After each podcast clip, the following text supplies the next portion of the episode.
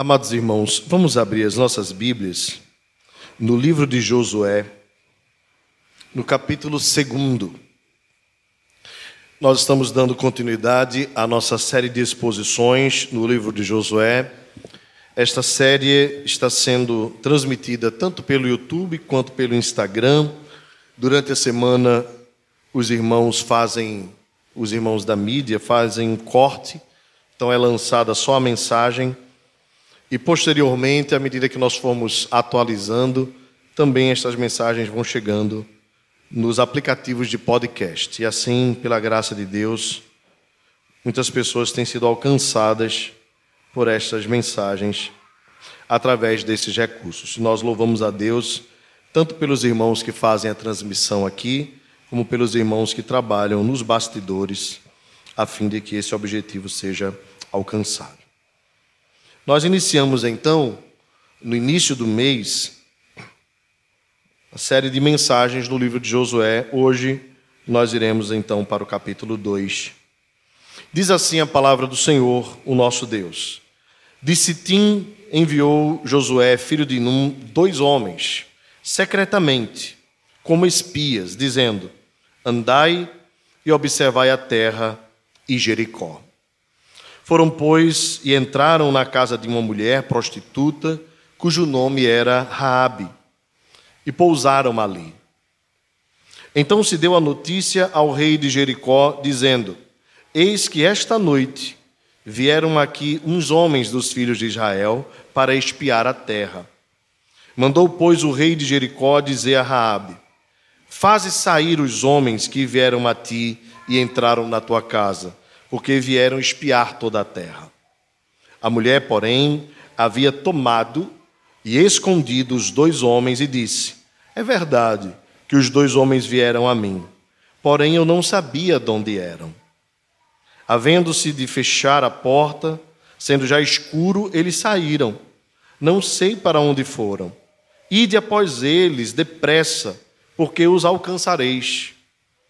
Ela, porém, os fizera subir ao eirado e os escondera entre as canas do linho que havia disposto em ordem no eirado. Foram-se aqueles homens após os espias pelo caminho que dá aos vales do Jordão. E havendo saído os que iam após eles, fechou-se a porta.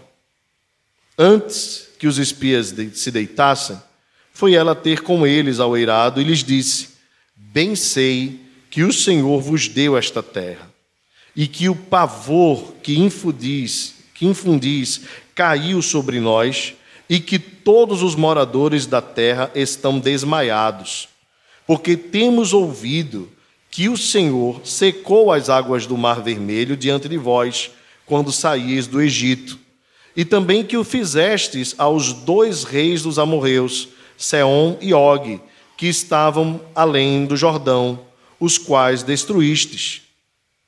Ouvindo isto, desmaiou-nos o coração, e em ninguém há mais ânimo algum, por causa da vossa presença, porque o Senhor vosso Deus é Deus em cima nos céus e embaixo na terra. Agora, pois, jurai-me, vos peço, pelo Senhor, que assim como usei, usei de misericórdia para convosco, também dela usareis para com a casa de meu pai, e me dareis um sinal certo de que conservareis a vida a meu pai e a minha mãe, como também a meus irmãos e a minhas irmãs, com tudo o que tem, e de que livrareis a nossa vida da morte. Então lhe disseram os homens: A nossa vida responderá pela vossa vida se não denunciardes esta nossa missão. E será, pois, que, dando-nos o Senhor esta terra, usaremos contigo de misericórdia e de fidelidade. Então, ela os fez descer por uma corda pela janela, porque a casa em que residia estava sobre o muro da cidade. E disse-lhes: Ide-vos a um monte, para que porventura vos não encontrem os perseguidores. Escondei-vos lá três dias, até que eles voltem, e depois tomareis o vosso caminho. Disseram-lhe os homens: desobrigados seremos deste teu juramento que nos fizeste jurar. Se vindo nós à terra, não atares este cordão de fio escarlata à janela por onde nos fizeste descer. E se não recolheres em casa contigo teu pai, tua mãe, teus irmãos e toda a família de teu pai. Qualquer que sair para fora da porta da tua casa, o seu sangue lhe cairá sobre a cabeça, e nós seremos inocentes. Mas o sangue de qualquer que estiver contigo em casa caia sobre a nossa cabeça, se alguém nele puser mão. Também, se tu denunciares esta nossa missão, seremos desobrigados do juramento que nos fizeste jurar. E ela disse: Segundo as vossas palavras, assim seja. Então os despediu. E eles se foram. E ela atou o cordão de escarlata à janela.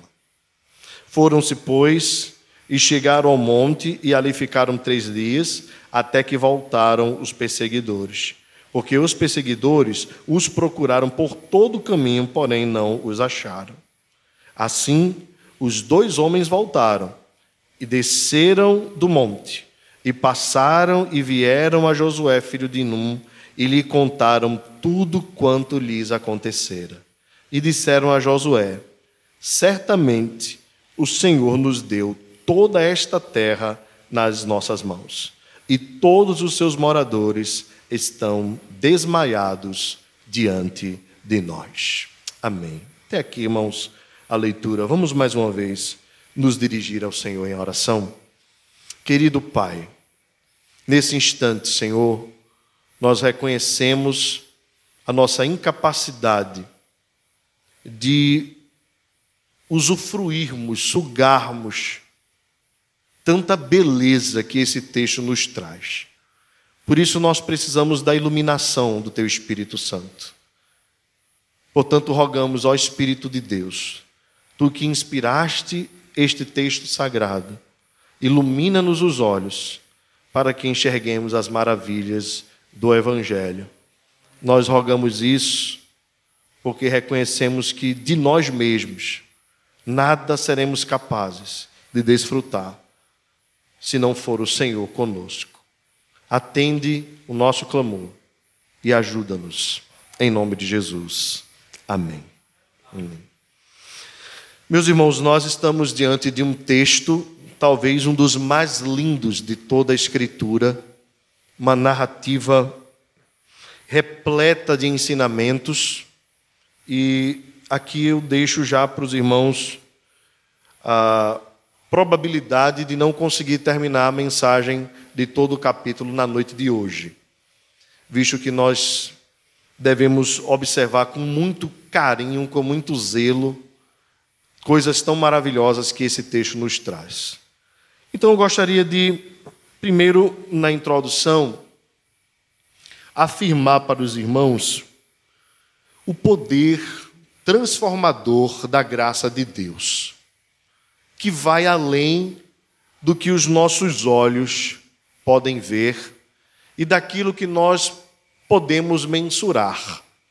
Digo isso porque é muito provável que você já tenha olhado para alguém e visto a condição, vendo a condição dessa pessoa, você tenha depositado pouca confiança em Deus na capacidade de transformar a vida daquela pessoa. Todos nós já olhamos para alguém assim. Todos nós já pensamos, esse aí nunca tem jeito, nunca terá jeito. Talvez você já tenha pensado isso de um parente, de um amigo. Talvez até você ah, tenha capacidade de pensar sobre alguém com quem você não tem tanto contato. Deus pode transformar. E na hora de ter a mesma fé para acreditar no mesmo Deus, em transformar alguém de dentro da sua casa, você não vê com a mesma fé. Nós temos dificuldade com a graça. Nós temos mesmo.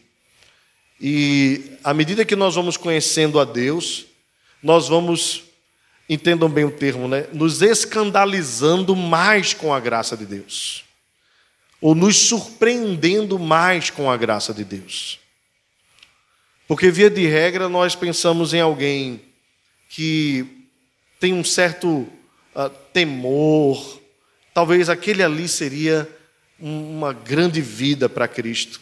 E jamais nós imaginamos que alguém como uma prostituta, possivelmente a cafetina, né, seria alguém alcançado pela graça de Deus. Eu tenho quase certeza, para não dizer certeza, né, que mesmo os espias não, não tinham essa expectativa. Então, olhando para o texto, nós vamos ser surpreendidos com esta graça. E eu quero que você, à medida que for lendo o texto comigo, extraindo algumas lições, que você seja confrontado com o poder dessa graça. Talvez também esse confronto alcance o seu coração ao ponto de você enxergar que, assim como eu, nós não somos melhores do que Raabe, ou não éramos melhores que Raabe. E talvez o nosso problema não seja só com a graça. Talvez o nosso problema também seja com um falso ou pouco entendimento de quem nós éramos antes de Cristo, da nossa natureza, da nossa condição. Pois bem, vamos olhando para o texto aqui, tentar extrair algumas lições na noite de hoje. Caso a gente não consiga chegar até o final, a gente continua na semana que vem, se o Senhor não voltar e se Ele permitir. O texto diz: De Sitim enviou Josué, filho de Num, dois homens, secretamente, como espias. Sitim ficava antes de, de, do rio Jordão. E era a região ao lado. Lembrem que o povo de Israel, parte do povo, estava ali à beira do rio Jordão, prestes a passar. Josué, mais uma vez é identificado aqui pela sua descendência, né, filho de Num, decidiu então enviar dois homens como espias. E, e, claro que nós não podemos ler esse texto aqui sem nos lembrarmos do livro de Números, quando Moisés também enviou doze espias para observarem a terra prometida. Parece que a cena aqui, ah, lembra que Deus disse assim para Josué: Como foi com Moisés, serei contigo? Muitas coisas vão se repetindo, né? Porque, da mesma forma, o líder agora, Josué, manda também espias para observar a terra. E, se nós lembrarmos daquele momento, há mais ou menos um ano e oito meses ou seis meses, o povo, Israel estava, o povo de Israel estava no deserto. E Moisés então mandou um de cada tribo irem observar a terra. E o povo foi, observou a terra, tudo indica que é a mesma terra. E quando voltaram, trouxeram dois relatórios diferentes. Dez disseram: a terra é boa, mas lá tem muitos gigantes e diante dele nós somos como gafanhotos, seremos devorados. Eu acho melhor a gente não entrar. E dois disseram: a terra é boa, eis o fruto, lá tem gigantes, mas certamente prevaleceremos. O povo preferiu ficar com o relatório dos dez. E por que resolveram isto? Ao invés de passarem dois anos no deserto, e já estarem na terra prometida, ficaram a rodear o deserto e passaram mais 38 anos, completando assim a, a média de 40 anos no deserto. Um detalhe importante é que Josué fazia parte desses espias. Josué era um dos doze. E Josué era da parte boa da história, porque ele trouxe o segundo relatório, dizendo que de fato a terra era boa, que havia gigantes mas certamente prevaleceremos. Exatamente Josué e Caleb, os dois que entram na terra prometida. Quando nós pensamos em Josué aqui, e o texto dizendo assim, seja forte, corajoso, tal, geralmente na nossa mente vem um, alguém jovem, né? Mas Josué não era mais um jovem aqui. O outro detalhe interessante é que ele era jovem lá no período com Moisés. O jovem Josué, filho de Num, que não se apartava da tenda, todas as vezes que, que Moisés entrava, ele estava lá. Nós estamos falando aqui possivelmente de um homem de 60 anos, 65. Caleb já era um homem idoso, ele já tinha 80 anos. Agora, o detalhe de Caleb é que ele, assim como os idosos aqui da nossa igreja, tinham cerca de 80 anos, mas assim, mas eu me sinto como quem tem 40. Você sabe que os coroas aqui da igreja né, dão de 10 a 0 nos jovens. Né? Os coroas da igreja, a gente marca acampamento, são os primeiros a se inscrever. Viagem missionária são os primeiros a se inscreverem. Então nós louvamos a Deus pela vida dos nossos idosos. Então, queira Deus que nós cheguemos a essa boa idade com esse, com, esse, com esse bom desejo do coração de servir. Esses dois homens, então, entraram na terra prometida, Josué e Caleb, e agora Josué faz a mesma coisa. Nós não sabemos, não dá para a gente afirmar que foi com essa intenção, mas a coisa parece que vai indicando, né? Porque se o relatório que serviu lá com Moisés, o verdadeiro, era o relatório de dois espias, agora Josué manda exatamente dois espias. Ele não manda mais doze espias, ele manda dois. É como se ele dissesse assim: Eu quero que vocês tragam um relatório verdadeiro, um relatório de quem confia, um relatório de quem reconhece que, mesmo que haja perigos, nós temos um Deus que é mais forte e certamente prevaleceremos. Aqui, irmãos, deixa eu fazer uma aplicação logo de cara, né? Às vezes, os problemas, as lutas que nós enfrentamos na nossa jornada aqui rumo à terra prometida, né, a Canaã celestial, eles tomam a proporção que nós queremos que eles tomem. Porque nós temos uma facilidade grande de supervalorizarmos os problemas. Isso é algo natural. Às vezes, por autopiedade, autocomiseração, às vezes até por fraqueza espiritual, ou algumas vezes por fraqueza de ordem emocional. Quando os problemas batem a porta, nós nos desesperamos. Quem sabe às vezes é porque nós somos excessivamente bombardeados com notícias, né? ou, ou porque nós temos essa característica de sermos medrosos mesmos. Então, o, o que vem de relatório para nós não importa. O importa é a forma como nós lidamos com as notícias que chegam. Porque observem, aqueles doze espias lá com Moisés, eles viram a mesma coisa. Não era nada diferente, eles estavam na mesma condição, eles tinham a mesma nuance, mas eles trouxeram perspectivas diferentes da mesma coisa. Então, às vezes, nós somos bombardeados com notícias difíceis, com os problemas à frente.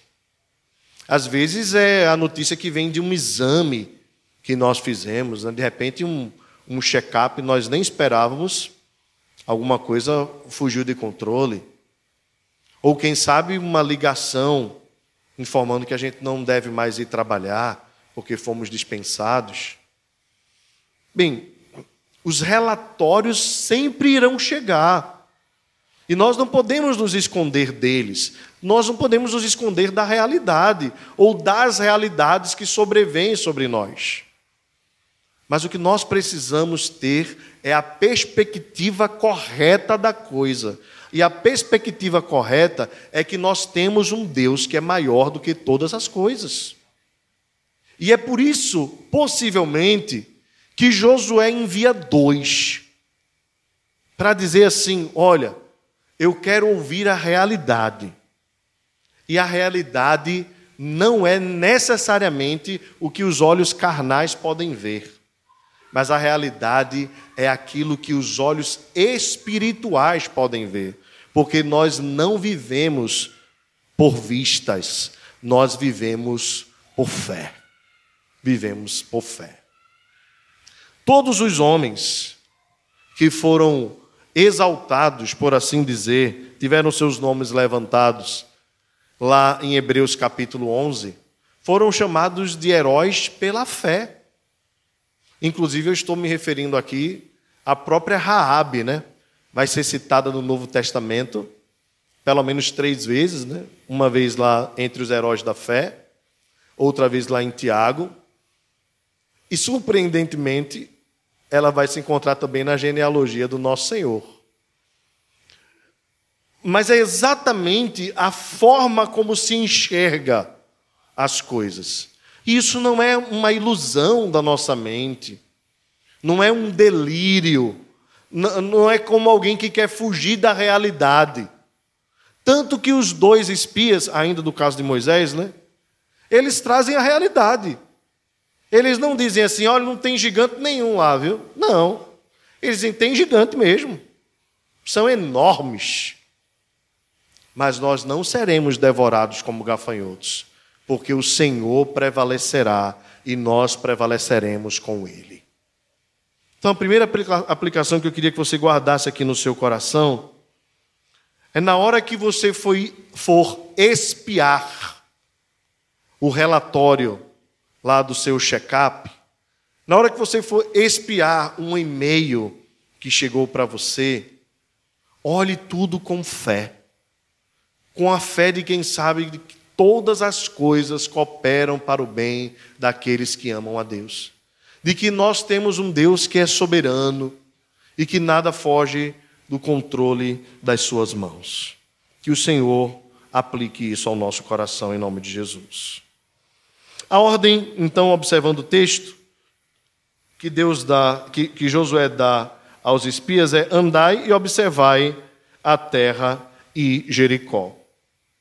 Bem, irmãos, é, eu preciso talvez de duas mensagens, porque é importante nós é, é, situarmos aqui a nossa mente um, um pouco no que era esse, é, é, essa Jericó, né?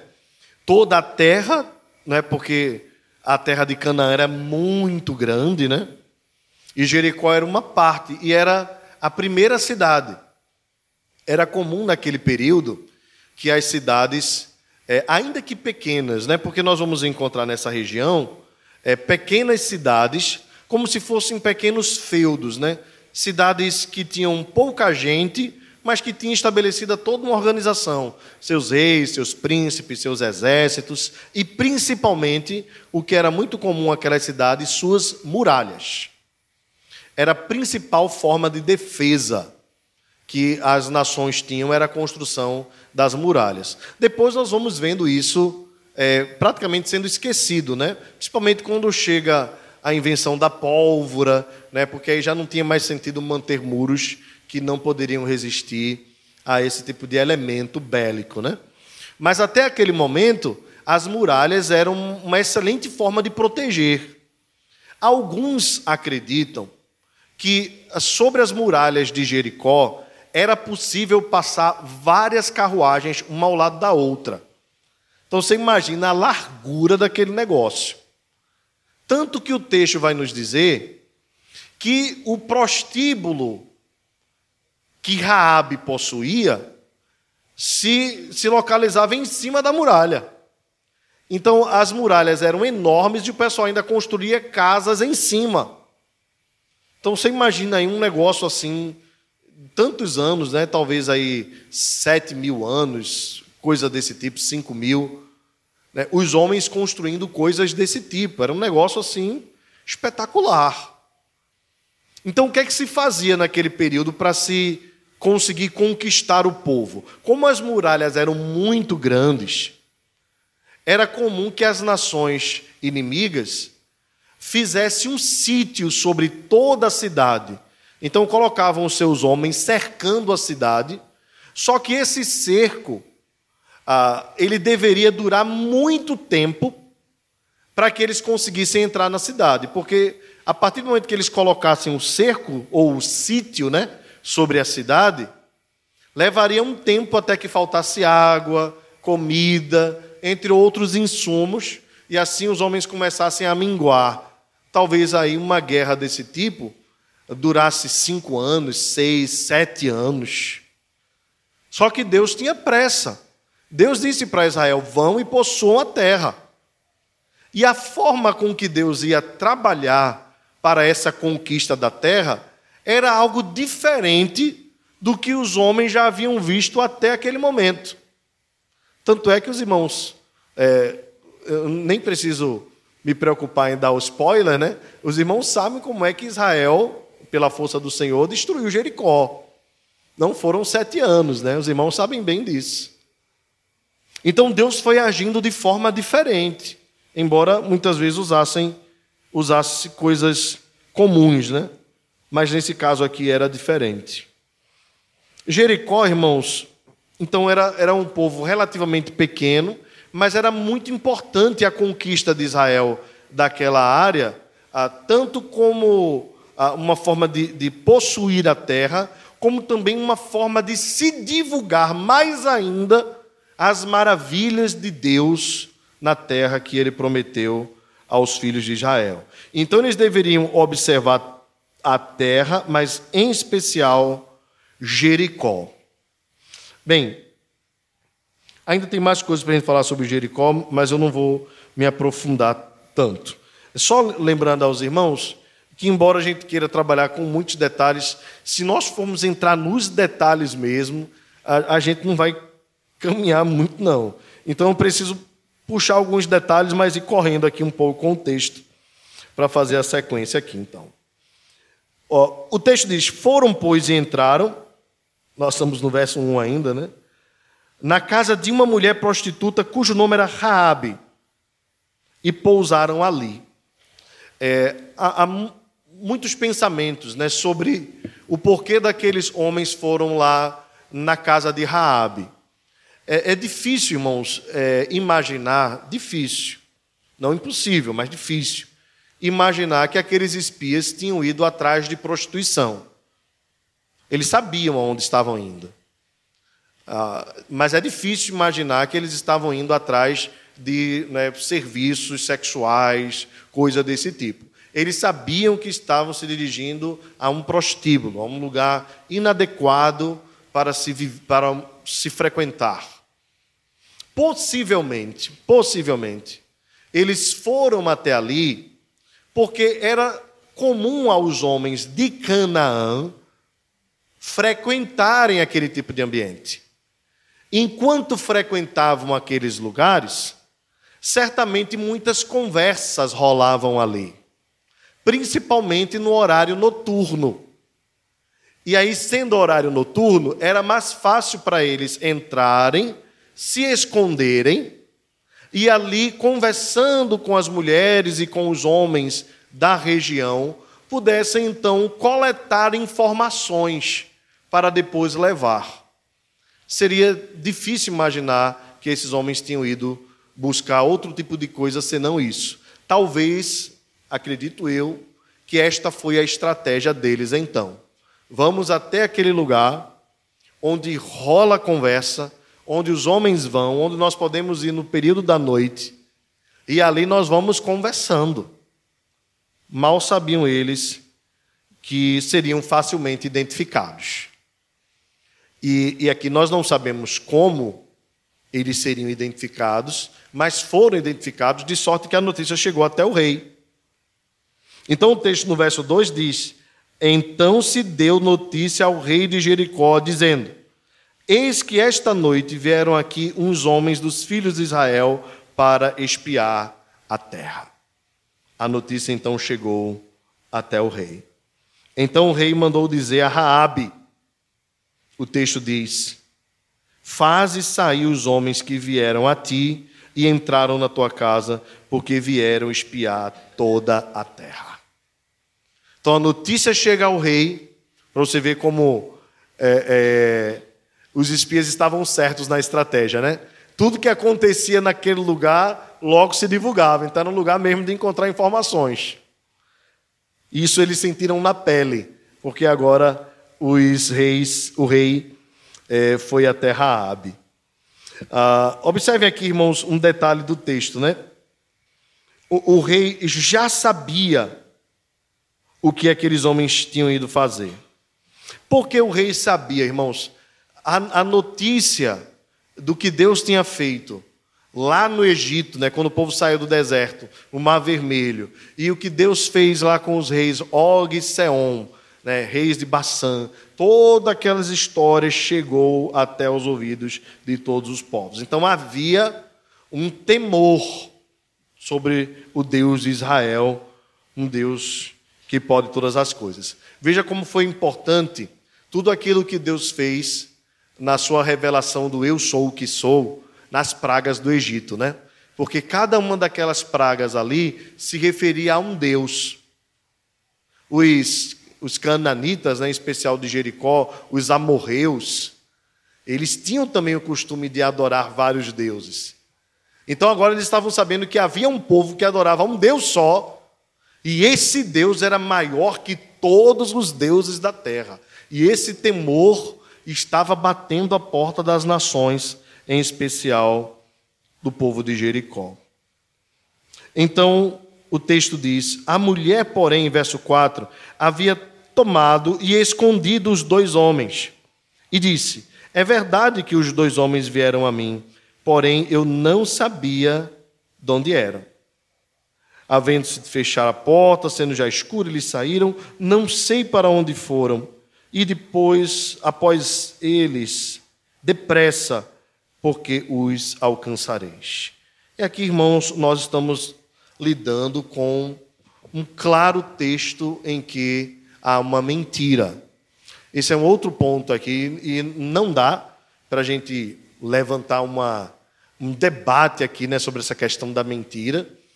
É, mas, em suma, há duas teses aqui que se, levanta, se levantam sobre essa mentira de Raabe e porque o autor do texto não faz nenhum juízo de valor sobre ela. Você observa isso, você vê no texto que o, o autor, né, possivelmente Josué, né, Josué é o autor do texto, não faz nenhum juízo de valor sobre a mentira que Raabe conta. O texto deixa claro que é uma mentira, porque os homens ela havia colocado sobre o eirado. O eirado é, é, é como se fosse o telhado da casa. Como não havia, não havia é, os tipos de materiais que nós usamos hoje, né? Eles meio que faziam um tipo de estuque, né? Estucavam a casa toda e alguém poderia ali deitar o seu material. Às vezes os, os judeus colocavam carne para secar, né? Outros elementos ali em cima. Ah, então ela colocou eles no lugar mais escondido né, no meio de, de, de, de utensílios para que eles ficassem ali e não fossem descobertos. E quando chegaram lá, ela disse: Olha, eles, eles vieram, mas eu nem sei de onde eles eram. E eles foram embora. Se vocês forem correndo pelo val aqui, vocês vão encontrar.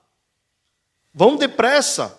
Né, o, val era como se fosse um lugar é, próximo ao Jordão, onde era possível passar andando. Outras áreas não era, mas no val era possível andar.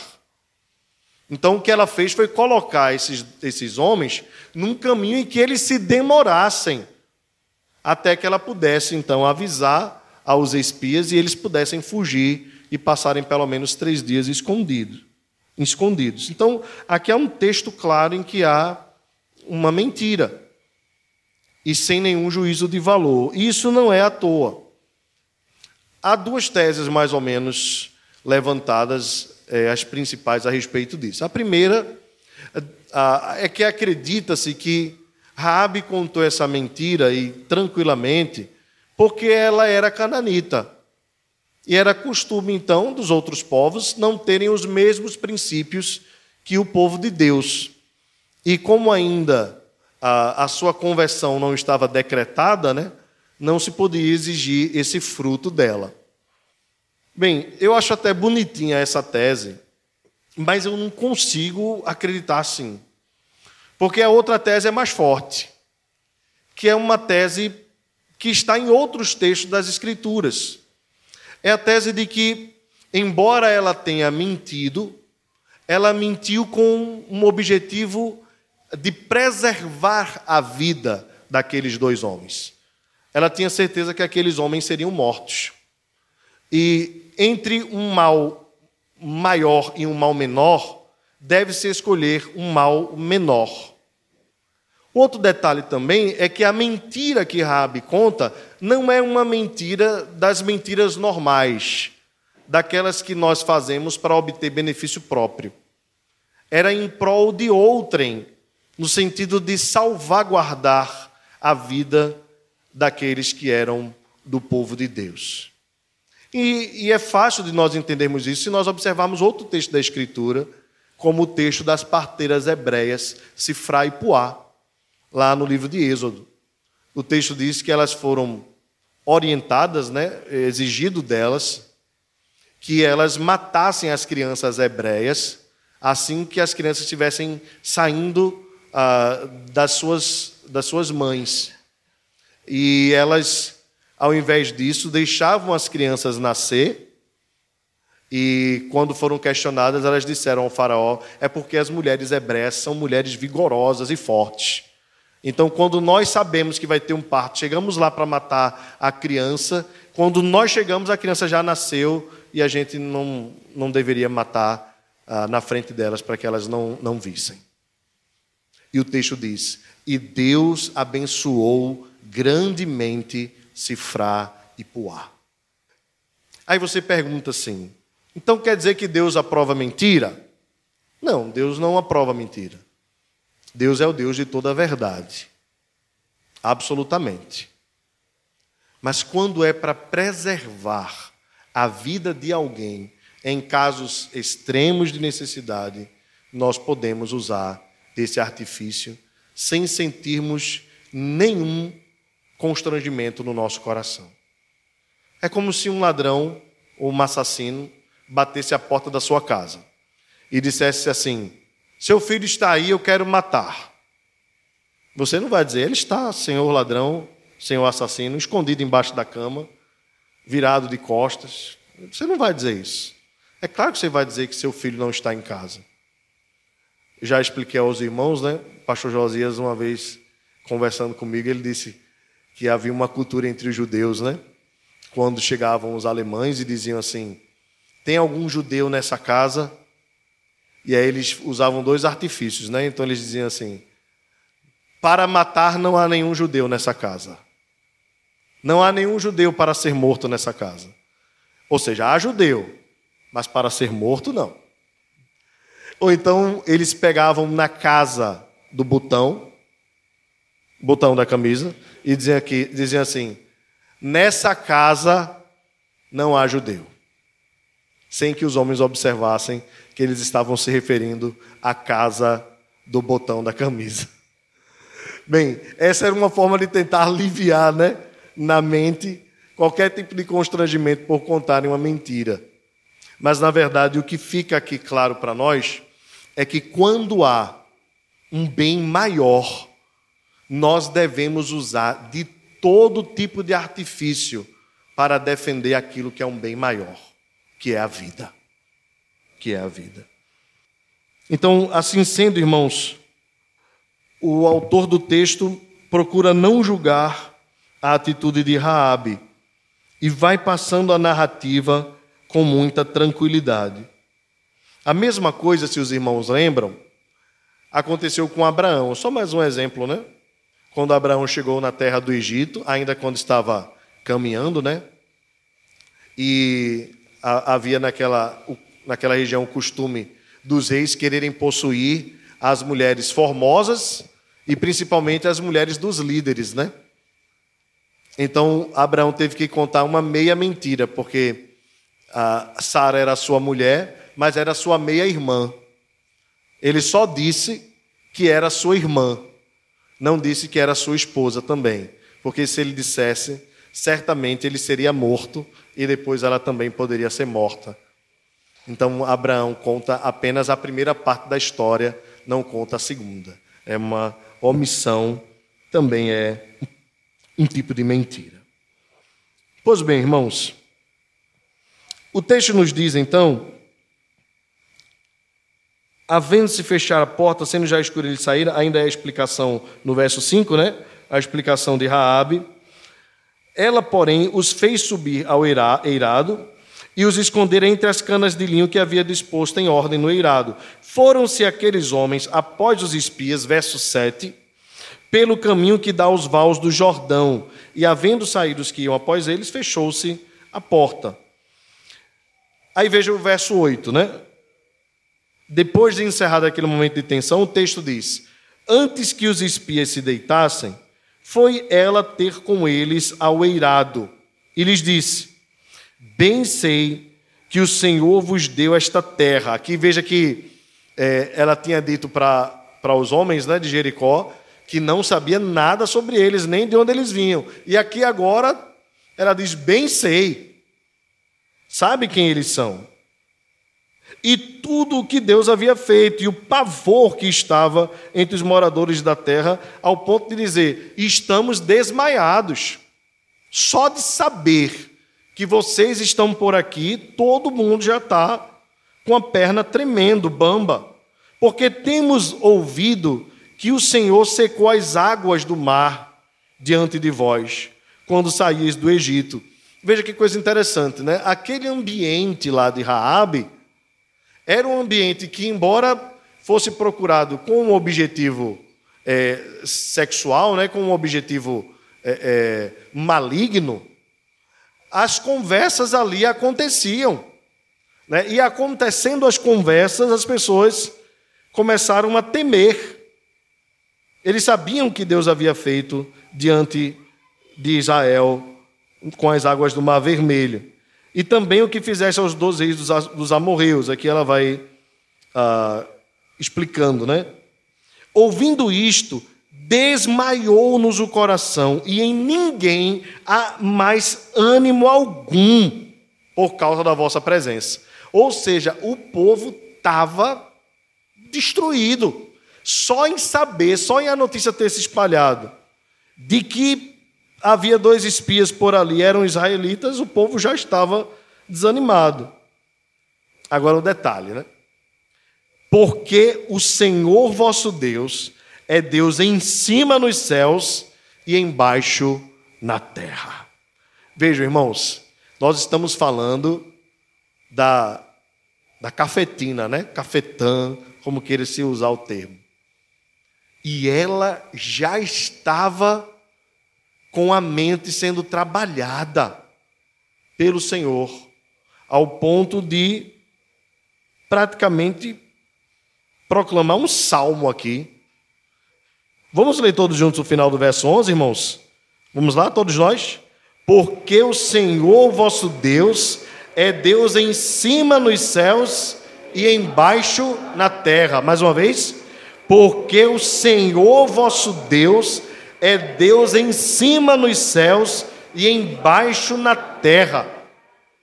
Glórias sejam dadas ao Senhor.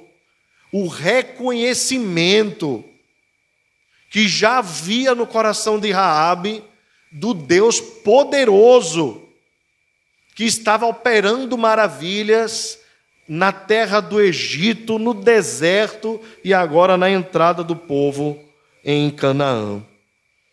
Por isso ela disse: Eu peço que vocês jurem, que vocês usem de misericórdia, da mesma forma que eu salvei a vida de vocês, salvem a vida da minha família, a minha, do meu pai, da minha mãe, dos meus irmãos e das minhas irmãs. Conservem, eu peço a vocês, da mesma forma que eu livrei vocês da morte. Então os homens dizem: Olhem, Fiquem tranquila, fique tranquila, verso 14. A nossa vida vai responder. Desde que você não denuncie a nossa missão. Se você permitir que a gente saia em paz, a gente também promete que vai usar de misericórdia e de fidelidade para com vocês. Então ela fez com que eles descessem por uma corda, né, para que os homens não vissem. É, no, no, no, local, né, na casa que servia para aquele propósito, que estava sobre o muro da cidade. E ainda disse mais para eles: vocês devem se esconder por pelo menos três dias, e depois vocês voltam e tomam um caminho, como uma forma de despistar aqueles perseguidores. Os homens então disseram: Nós fechamos esse acordo com você e ficamos desobrigados é, deste teu juramento que nos fizeste jurar, se vindo nós à terra, não atares este cordão de fio de escarlata à janela por onde nos fizeste descer. E se não recolheres em casa contigo teu pai, tua mãe, teus irmãos e toda a família de teu pai. Vejam, irmãos, a partir daqui, eu vou precisar de um outro tempo para a gente conversar, para a gente expor o texto. Mas eu queria já deixar você assim com um gostinho. Esse fio de escarlata, ele é muito importante no texto. Ele tem um simbolismo assim fundamental para nós entendermos o que está acontecendo aqui. E depois nós vamos tirar algumas lições especificamente sobre a vida de Raabe, é, o que nós aprendemos e alguns confrontos que os nossos corações precisam receber. Mas não sei se os irmãos lembram. Da mesma forma que para serem preservados deveria se ter o fio de escarlata vermelho, né? Essa cor é muito importante na Bíblia, né? Como um sinal de que ali deveria ter uma família salva, um povo salvo. Os irmãos devem lembrar do que aconteceu no deserto. Deus disse a mesma coisa para Moisés. Em toda casa em que o umbral né, ou o portal estiver ah, aspergido o sangue do cordeiro, quando passar o anjo da morte, o anjo não tocará nesta casa e será preservado. O que significa aquele sangue do cordeiro sobre o umbral da porta? O que significa esse fio de escarlata guardando os que estavam na casa de Raabe? Qual a importância disso para a nossa teologia? Bem, são cenas do próximo capítulo. Eu ouvi um, um barulho de chuva, né? Se começasse a chover mesmo, a gente emendava ia fazer o sermão até meia-noite, porque a gente não ia poder sair daqui mesmo, né? Brincadeira, irmãos. Mas nós vamos deixar para a próxima semana, a gente vai extrair mais algumas lições. Eu queria só fechando aqui uh, até o texto que nós lemos, né, que nós expomos, trazer para os irmãos algumas lembranças e, e aplicações para que fiquem guardadas no nosso coração. A, a primeira delas é que é, Deus quer que nós avancemos na nossa caminhada rumo à terra prometida, confiando só nele, com a esperança só nele e com os olhos só nele. E essa aplicação eu tiro exatamente do envio destes dois espias à terra de Canaã. O número dois aqui é muito importante simbolicamente para nós entendermos o que aconteceu quando nós comparamos os doze que foram enviados por Moisés. Eu não vou voltar, não vou repetir tudo que nós falamos no início, mas o que certamente Josué traz aqui para nós como lição é a importância de nós enxergarmos a nossa caminhada com fé, com a fé verdadeira, convicta, de que por maiores que sejam os problemas, as muralhas, os perseguidores, por mais bem armados que eles estejam, por, maior, por, por, melhores que sejam as estratégias que se levantem contra nós, o nosso Deus é maior que todas as coisas. Não há impossíveis para Deus. É por isso que na caminhada nós não devemos viver pelo que vemos, mas pelo que cremos.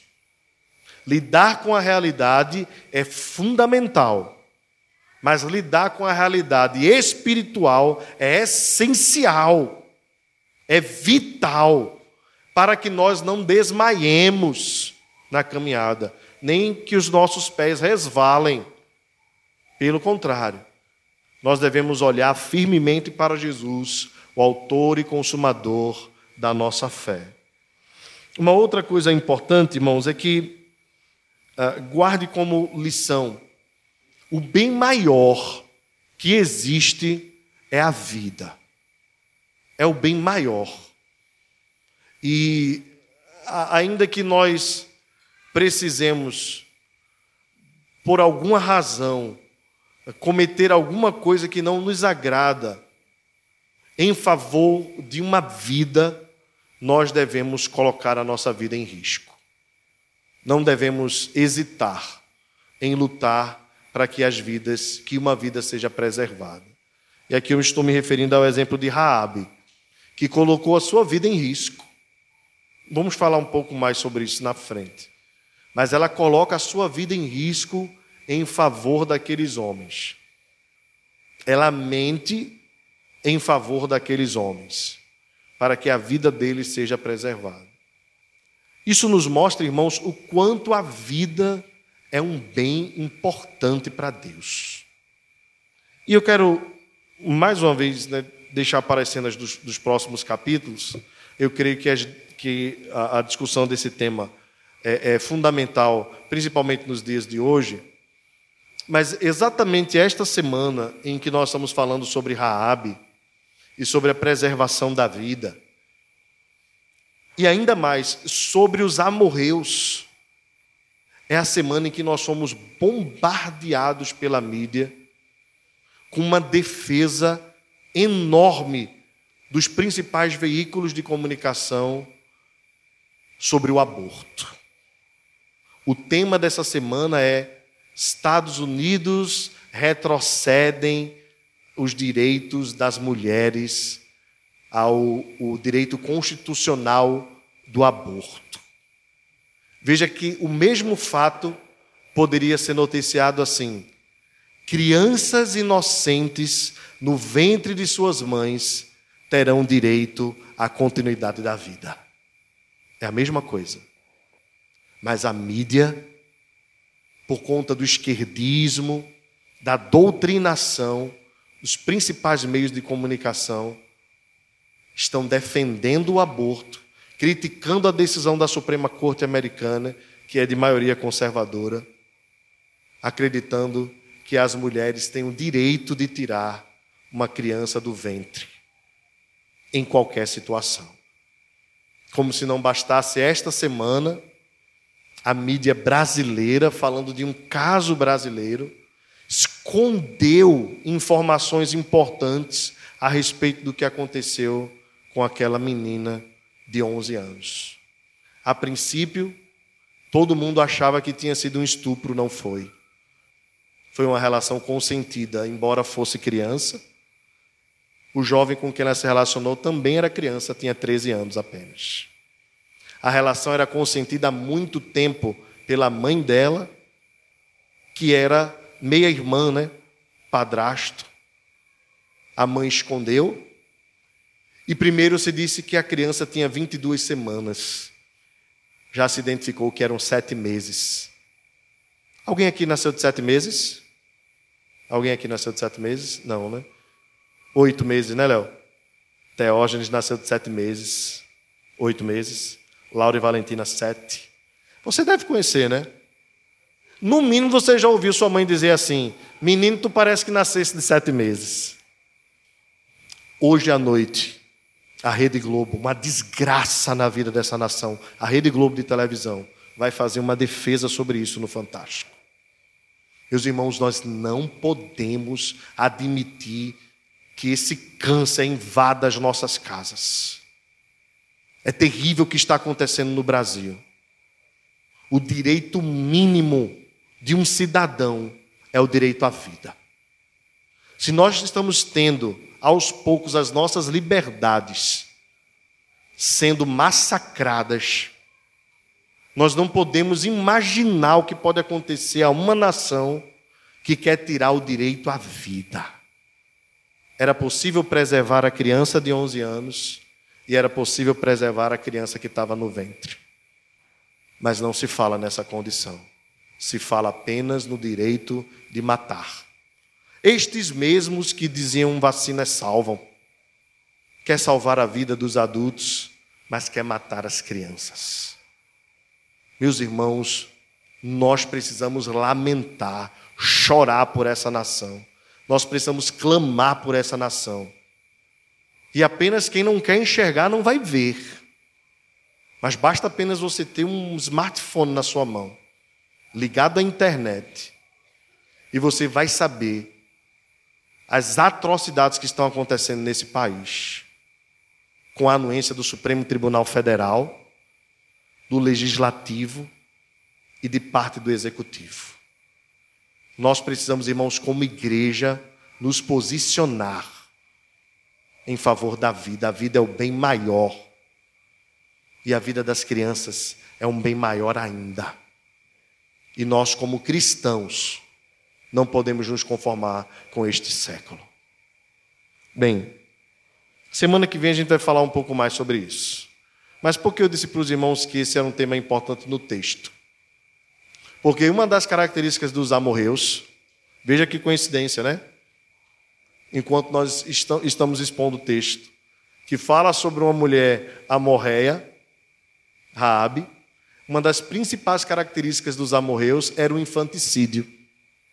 Eles sacrificavam suas crianças a Moloque. Vejam que coisa, né? Exatamente na semana que nós vimos tantas dessas coisas, nós estamos estudando esse texto. Não foi o pastor que preparou um texto para atacar tal ou tal assunto. Foi o texto que nós, o livro que nós escolhemos e a Jesus Cidência preparou né, pela sua exclusiva autoridade. Mas eu gostaria, irmãos, de, de fechar o assunto dizendo para os irmãos o seguinte: a Bíblia é a nossa regra única de fé e prática. Não é o que eu acho ou o que você acha, é o que a Bíblia diz. E a Bíblia diz que a vida é o bem mais precioso do mundo. E aquela juíza, lá de Santa Catarina, que está sendo escrachada pela mídia, certamente, como se Fra e Puá, será grandemente abençoada por Deus. Que Deus a abençoe grandemente. Ainda que o Conselho Nacional de Justiça a rejeite e até mesmo a expulse por Deus, ela será grandemente abençoada, porque ela lutou até o final para preservar as duas vidas, da criança de 11 e de, da criança de sete meses no ventre da mãe. E que Deus abençoe todos aqueles que defendem a vida, pois certamente a bênção do Senhor está sobre nós. Vamos ficar de pé. Oremos, irmãos. Senhor nosso Deus, nós te agradecemos pela tua palavra, pelo privilégio de expô-la, porque ela é a espada afiada de dois gumes. Te agradecemos, Deus, porque ela também é lâmpada para os nossos pés e luz para o nosso caminho. Senhor nosso Deus, ajuda-nos a confiarmos em Ti, a vivermos por fé e não pelo que vemos e ajuda-nos a lutarmos, não apenas pela vida das crianças inocentes nos ventres de suas mães, mas por todas as vidas. Que todas as vidas importam e nós devemos lutar por elas. Te pedimos, Deus, a tua bênção sobre nós durante toda esta semana. Cuida da nossa nação, Senhor. Diante de tantas tristezas, no Brasil e no mundo, preserva o nosso coração, para que nós não desmaiemos e que nós possamos, como Raabe, compreender que o nosso Deus é Deus nos céus, em cima dos céus e embaixo na terra. Fica conosco, te pedimos em nome de Jesus. E que a graça do Senhor Jesus, o amor de Deus, o nosso Pai, a comunhão, o poder e a consolação do Espírito Santo seja sobre nós, Igreja Presbiteriana de Fragoso, sobre toda a Igreja do Senhor espalhada sobre a face da terra, agora e para todo sempre.